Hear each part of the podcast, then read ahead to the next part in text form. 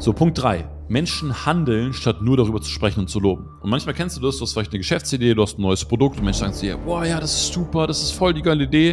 Und dann kannst du dir einfach mal fragen, ja, dann buch doch. Und wenn sie halt nicht buchen, dann, nee, du, ich überleg noch. Und wenn alle halt noch, ja, ich überleg noch, dann hast du kein Product Market Fit. Das tatsächlich wichtigste Learning, das ich je in meinem Unternehmerleben gemacht habe, ist, habe ich einen Product Market Fit? Fragezeichen. Und somit herzlich willkommen zur heutigen Podcast-Folge. Ich freue mich extrem, dass du dabei bist, weil wenn du dieses Prinzip für dich verstanden hast und auch immer mehr daran arbeitest, das implementieren zu können und deine Art und Weise zu denken sich verändert, dann wirst du relativ schnell feststellen, dass dein Unternehmen massivste Fortschritte macht. Fangen wir vielleicht erstmal kurz mit der Definition an. Also, was ist denn ein Product Market Fit? Probier es mal auf Deutsch. Du hast ein Produkt oder eine Dienstleistung erschaffen oder du hast es so modifiziert, dass sie deine Zielgruppe unbedingt haben möchte. Ja, du sagst nicht, hey, ich biete jetzt irgendwas an, das ist ganz nett und das ist ganz cool, sondern du hast etwas erschaffen und die Leute sagen, boah, das möchte ich unbedingt haben. Das ist ja mega geil. Beispiel zum Beispiel vor ein paar Jahren Airbnb, die einfach gesagt haben, naja, irgendwie Hotels übernachten ist ja irgendwie auch irgendwie kompliziert, manchmal so ein bisschen schmuddelig und es gibt so viele geile Locations. Ja, mega geil. Und Ferienwohnung ist irgendwie auch komisch. Geil, du kannst mit zwei Klicks irgendwie dir jede Ferienwohnung der Welt aussuchen und kannst zu einem smarten Preis buchen mit Bewertungen. Die Leute sagen, ja, mega, mega geil. Okay? Also, das ist ein Product Market Fit. Du schaffst eine Situation, in der deine Zielgruppe das Angebot, was du machst, unbedingt haben möchte. So, das ist die Folge daraus. Ne? Du tust dich natürlich viel, viel leichter zu verkaufen. Ja? Du tust dich auch viel leichter, die passende Mitarbeiter zu finden, weil jeder weiß, worum es geht. Du tust dich leichter im Marketing, du tust dich leichter im Vertrieb, du tust dich überall leichter. Und das ist immer die Frage. Das heißt, du kannst ein Product Market Fit nicht nur auf das ganze Unternehmen beziehen, sondern auch teilweise in einzelnen Produkten oder teilweise in einzelnen Zusammenarbeiten. Weil dann wirst du merken, die Menschen geben gerne Geld dafür aus, sie geben mehr Geld dafür aus, sie empfehlen dich weiter und du tust dich einfach leichter, überall bessere Mitarbeiter zu finden. Und ich möchte jetzt heute elf Punkte mitgeben, woran du erkennen kannst, ob du schon ein Product Market Fit hast und wenn nicht, wie du das vielleicht verändern kannst. Also, erster Punkt. Du hast ein Product Market Fit, wenn andere Menschen proaktiv danach fragen. Also, wenn irgendjemand jetzt so in deiner Freizeit auf dich zukommt oder vielleicht auch ein Kunde von dir oder ein User, ein Interessierter, ein Mitarbeiter sagt, hey, wie machst du denn das und das oder könnte man nicht auch das und das machen? Das ist mega. Also Feedback ist mega. Und wenn die Menschen das haben wollen, dann sagst du, okay, then I will do that.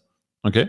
Also auch wenn du, wenn du dazu Literatur liest, äh, mit die besten Unternehmen sind immer entstanden, weil irgendjemand gesehen hat, naja, das ist das, was die Menschen brauchen. Das ist halt auch eine Nachfrage, das ist ein Need. Zweitens, du siehst daran, dass deine Ads günstig sind. Also, wenn du, wenn du Werbeanzeigen schaltest und du triffst eine Ader, die Menschen gerade brauchen und ein Product Market Fit ist beispielsweise auch nicht, wenn du irgendwas machst, das alle haben, ja. Beispiel Coaching-Branche, dann musst du halt kreativ sein und du musst auch da wieder ein Product Market Fit finden. Okay, also ich bin mit meinen Geschäftspartnern da immer wieder dran, in den Produkten, die wir machen, zu sagen, okay, wo ist unsere Differenzierung? Was ist das, was unsere Kunden unbedingt haben wollen, was uns von allen anderen unterscheidet? Ja, wo die Leute sagen, hey, brauche ich heute, jetzt, direkt, bitte, hier, wo kann ich unterschreiben? Und nicht, naja, ich bin Trainer, Coach, Berater XY und ich gebe dir mehr, keine Ahnung was. Das, das ist kein Product Market Fit und das wirst du auch in den Ads sehen. Ja, die werden zu teuer. So, Punkt drei. Menschen handeln, statt nur darüber zu sprechen und zu loben. Und manchmal kennst du das, du hast vielleicht eine Geschäftsidee, du hast ein neues Produkt und Menschen sagen zu dir, boah, ja, das ist super, das ist voll die geile Idee. Und dann kannst du dir einfach mal fragen, ja, dann buch doch. Und wenn sie halt nicht buchen, dann, nee, du, ich überleg noch. Und wenn alle halt noch, ja, ich überleg noch, dann hast du kein Product Market Fit. Und wenn Menschen sagen, boah, das ist mega geil, wo kann ich das haben? Gib mir bitte, ich will das kaufen, dann merkst du, okay, das funktioniert schon. Also ist ein Indikator dafür, dass du ein Product Market Fit hast. Punkt Nummer vier. Du erzeugst bei Interessierten das Gefühl von Dringlichkeit, wenn ihr darüber spricht. Okay, du erzählst ihm von deiner Idee und sagst, du, pass mal auf, ähm, ich habe hier äh, folgende Idee. Ähm, ich habe ein, ein Produkt entwickelt, was dir irgendwie, weiß ich nicht, dabei hilft, äh, deine Blumen zu Hause besser zu züchten und irgendwie schneller zu wachsen. Und dann kommen lauter Gärtner, die alle sagen, boah, ja, das ist mega, danach habe ich mich schon immer gesehen. Und du sagst, ah, cool, mega. Und die sagen, hey, wann, wann bringst du das raus? Wann kann ich das haben? Punkt Nummer fünf. Du merkst es, dass du eine grundsätzlich höhere Conversion Rate hast. Also du hast eine bessere Abschlussquote, du hast bessere Zahlen auf Postings beispielsweise, du hast äh, Leute, die weniger Ratenzahlungen zum Beispiel haben, du hast einen höheren Cashflow und so weiter und so fort. Punkt Nummer sechs. du hast eine höhere Weiterempfehlungsquote. Also ein super Indikator. Ähm, hat auch damals ein Mentor zu mir gesagt, als wir Young Rockets damals gemacht haben, also unser erstes Event, hat gesagt, okay, jetzt äh, sag mir mal beim zweiten Event, wie viele kommen vom ersten Event, weil das ist die einzige entscheidende Kennzahl. Weil dann merkst du, okay, hast du den Markt irgendwie getroffen oder musst du halt super anstrengend immer neue Akquise machen, weil du eigentlich keinen richtigen Product Market Fit hast und weil den Leuten irgendwie dein Produkt in, in den Hals stecken musst. Punkt Nummer sieben. Du hast eine wenig bis sehr geringe Diskussion über den Preis. Und das merkst du zum Beispiel, wenn große Marken wie Adidas oder so, wenn die irgendeine Special Edition von einem Schuh launchen oder sowas, ja, der kostet dann irgendwie 300 Euro und das ist den Leuten halt vollkommen egal. Einmal natürlich klar wegen dem Thema Verknappung, auf der anderen Seite aber auch, wenn da jetzt irgendein Influencer drin ist, der irgendwie total bekannt ist, dann trifft es halt voll den Zahn der Zeit und ist totaler Market Fit. Wenn jetzt Influencer ABC sagt, hey, ich bringe jetzt hier meinen neuen Sneaker raus und äh, wer den haben will, der geht äh, auf 3, 2, 1 in die Läden, weil es gibt nur 10.000 Stück von denen. Mega. Punkt Nummer 8. Du brauchst kaum Investitionen, um zu starten. Es ist immer ein Indikator dafür, wenn irgendjemand auf dich zukommt, also auch wenn du jetzt als Investor zum Beispiel tätig bist oder Business Angel, wenn Leute sagen, ja, ich brauche hierfür Geld und ich brauche dafür Geld und so, dann sage ich immer, ja, aber Geld brauchen heißt halt immer, ich muss irgendwas pushen. Und sag mir noch erstmal, wie es ohne Geld funktioniert oder zeig mir noch erstmal, dass es ohne Geld schon funktioniert hat.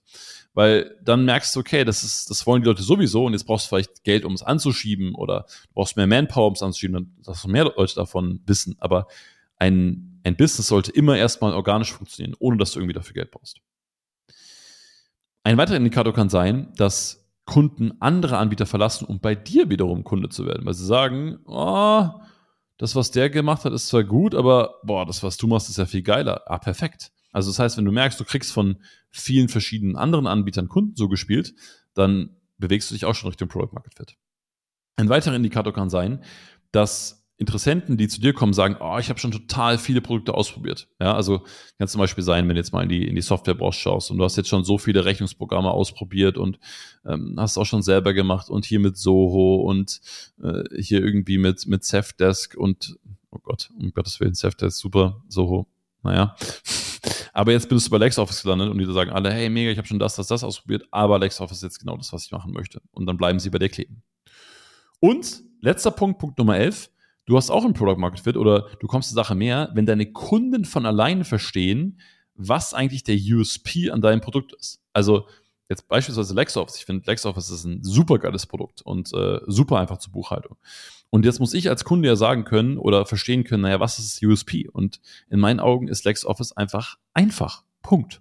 Ich habe noch nie ein Rechnungsprogramm gesehen, was so einfach ist, wo man auf so schnelle Art und Weise seine, seine Übersicht, seine Umsätze, seine Ausgaben bekommt wo der Steuerberater mit glücklich ist, wo du schnelle Verbindungen hast, wo die Buchhaltungsvorbereitung mit glücklich ist, ähm, wo die Zuteilung einfach ist. Es ist einfach. Punkt. Und das verstehe ich als Kunde.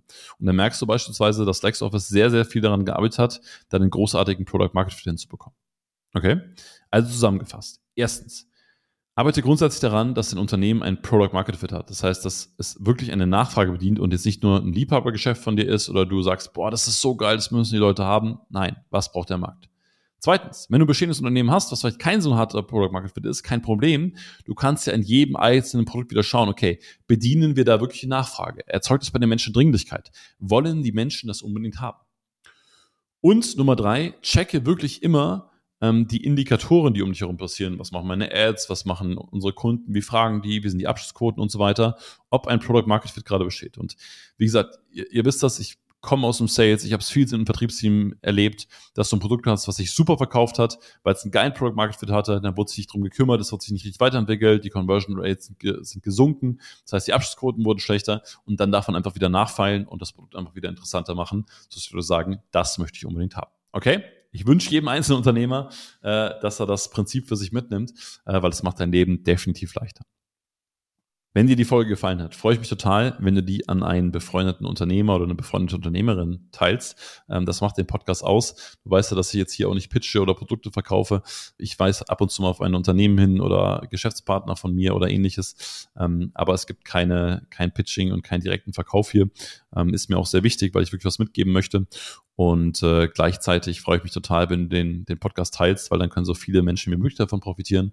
Und vielleicht laufen wir uns ja auch eines Tages mal persönlich über den Weg. In diesem Sinne, bis zum nächsten Mal. Schön, dass du dabei warst und bis bald. Ciao, ciao.